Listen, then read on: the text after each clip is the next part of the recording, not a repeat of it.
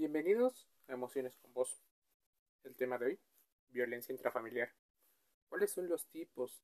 ¿Cuáles son algunas de las causas y las consecuencias de estas situaciones? Para muchos, la violencia tiene que ver en buena medida con el concepto legal que se tenga en el país desde el que me escuchas. Pero, a grandes rasgos, la violencia familiar es un término utilizado para descubrir y describir la violencia y el abuso de familiares o una pareja íntima con su cónyuge, excónyuge, novio, novia o alguien con el que incluso puede llegar a tener una cita. Otros términos utilizados por los cuales deberías de contrastarlo es maltrato de la pareja íntima, violencia doméstica, maltrato infantil, abuso físico, violencia en el noviazgo, violencia marital, violencia perpetrada por una persona con la que se tiene una cita, acoso. Todos estos pueden ser sinónimos o situaciones muy similares. La violencia familiar puede adoptar muchas formas. Una de las primeras es la violencia emocional. Poco a poco las cosas dejan de ser broma, dejan de ser el llevarse pesado y se convierten en una situación que muchas personas llegan a vivir. En general, las personas abusivas pueden, en número de estadísticas, ser hombres, los violentadores. Y las mujeres suelen ser, por características de educación o incluso hasta de fuerza física, suelen ser quienes asuman un rol más pasivo. Pero aquí no estamos considerando la parte en la cual cada uno podría ser bueno y malo. Sé que existen muchos datos y los datos podrían apoyar diferentes posturas de las muchísimas que hay. Déjame decirte algo. Por ejemplo, según los Centros para el Control y Prevención de las Enfermedades, por sus siglas en inglés, ofrecen datos de que alrededor de 4.8 de mujeres son víctimas de maltrato por sus parejas cada año. Una situación en la cual fue investigada por Safe Children y Children Health, instituciones que estudian incluso o ayudan a los niños.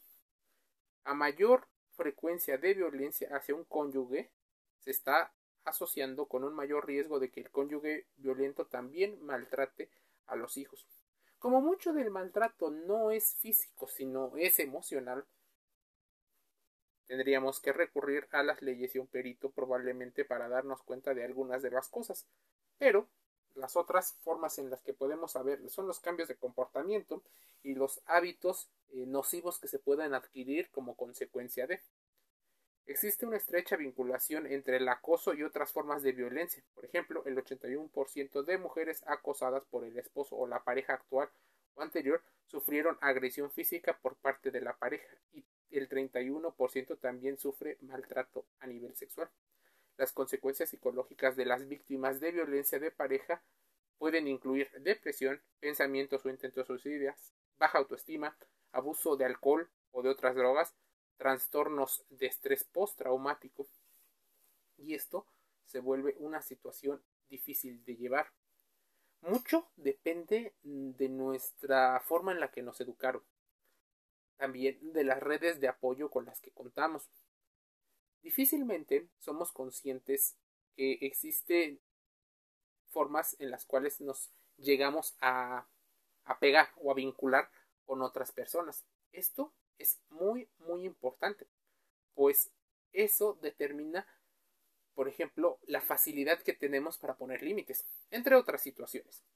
Las siguientes son formas de violencia familiar y maltrato físico. Existen las violencias, donde están golpes, eh, pequeñas eh, moretones, causa de lesiones físicas, fracturas, sangrados internos o incluso la muerte. Las palizas claro, están dentro de ello. A menudo el maltrato comienza con contactos leves y con el tiempo empeoran para convertirse en acciones más violentas. Está la violencia sexual. Suele acompañar o seguir el maltrato físico y tiene como consecuencia una violencia o una actividad sexual forzada. existen las más comunes y las que ocurren en todos los casos. El maltrato psicológico, emocional.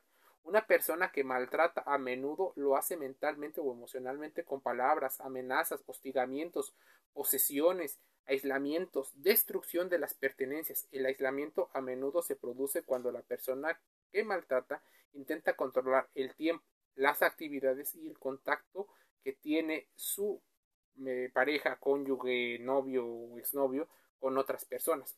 Las personas que suelen maltratar pueden lograr eh, interferir en todas estas situaciones, pues buscan mentir, distorsionar la realidad, poner a gente a su favor.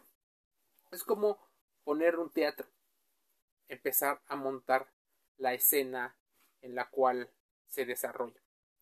También existen conductas donde el hostigamiento y las amenazas repetidas se derivan en los otros tipos de maltrato. También para los que les eh, generaba dudas, ¿qué pasa con el dinero? Bueno, también existe una violencia económica. Esto se da cuando la persona que maltrata controla el acceso a uno o a varios recursos total o parcialmente de manera obligada. Y esto incluye también el tiempo, el transporte, los alimentos, el refugio, la vestimenta. Todo eso que es conseguido muchas veces a partir del dinero. Por ejemplo, pueden interferir con la capacidad de que la víctima se autoabastezca o insistir en controlar las finanzas. Cuando la víctima abandona regularmente la relación violenta, el perpetrador puede recurrir al aspecto económico para una situación de atracción o de aspirador. Hay muchos centros para buscar ayuda. Lo más importante es que las personas se den cuenta de que necesitan ayuda. Porque son ellas con sus derechos los que deben aparecer primero. Sé que posiblemente la autoestima no esté lo más estable, segura, fuerte posible. Por eso es importante seguir algunos de los consejos que los especialistas que estén en el área de la salud mental, abogados, médicos, te den. Evita a los coach y a estas falsas personas que andan en las redes, que andan sacando libros con tal de vender, pero te dan un pensamiento mágico. Esas soluciones que quieres escuchar en el momento en el que estás mal. No. Eso es un proceso. Primero, para obtener ayuda, debes reconocer que el maltrato físico y emocional, incluso económico, sexual, está ocurriendo, debido a que el maltrato verbal y emocional a menudo preceden a la violencia física. Por eso, también te invitamos a evitar llevarte pesado con las personas, pues esto puede escalar. Debes prestar importante atención a las señales de advertencia que incluyen celos extremos, posesión, el famosísimo mal carácter, la, eh, impulsividad, la imprevisibilidad, la crueldad con los animales, el maltrato verbal.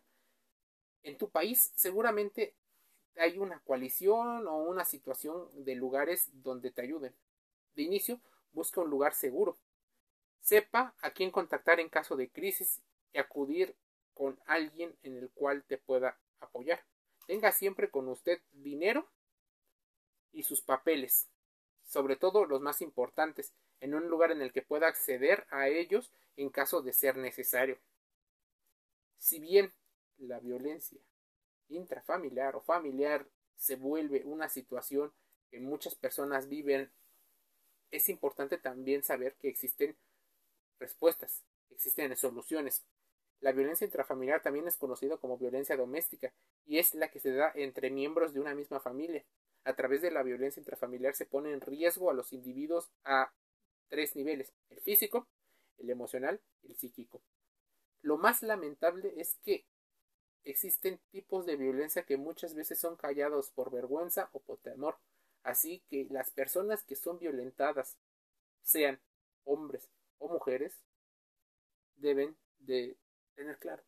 Por ejemplo, a nivel educativo y estadístico, las mujeres normalmente son más víctimas de este tipo de violencia que los hombres, pero no existen, por ejemplo, muchas instituciones para los hombres como si hay muchas para las mujeres.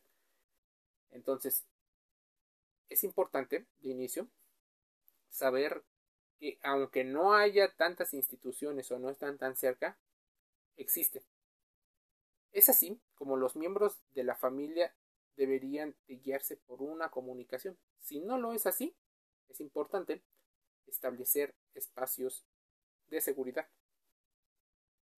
Cuando ocurre la violencia intrafamiliar es un indicador de que se necesita ayuda profesional.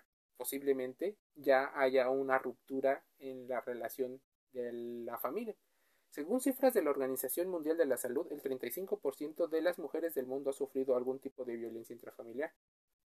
Pero se tienen muy pocas estadísticas de hombres violentados. De hecho, había un, documental con respecto a hombres silenciados. Entonces, las familias que se presentan a este tipo de violencias deben de contar con una orientación de uno o de varios especialistas relacionados. Se pueden causar daños corporales, daños a los objetos o daños materiales. También se puede identificar violencia emocional que está ligada a la violencia física como un antecedente. Evita los insultos, las amenazas, las humillaciones. La violencia emocional puede afectar el autoestima de la víctima, pero también la del entorno. Así que los hijos, los vecinos y otras personas pueden estar rodeando este clima de violencia. ¿Cuáles son las posibles causas de la violencia intrafamiliar? Bueno, para muchos la intolerancia es uno de los factores o causas que provoca esta violencia. Cuando las personas no son educadas para tolerar, para aceptar, para terminar volcándose violentamente contra otras, es la solución. Ellos creen que con violencia pueden solucionarlo, porque se les enseñó de alguna manera a adoptar una especie de rol. De igual forma, la falta de control de impulsos es otra de las causas.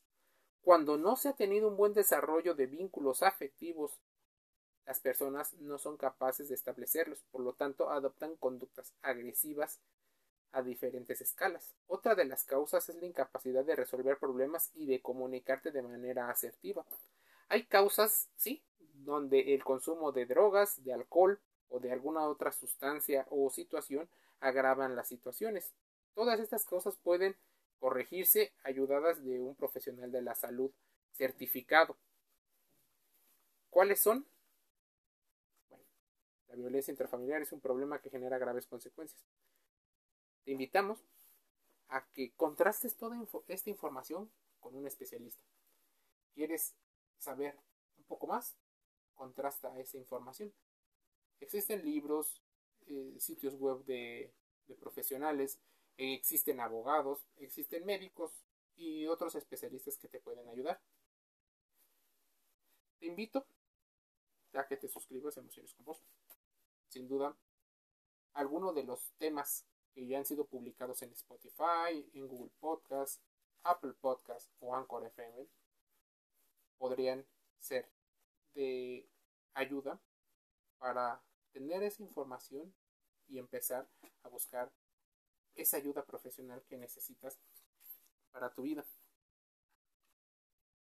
Te envío un saludo.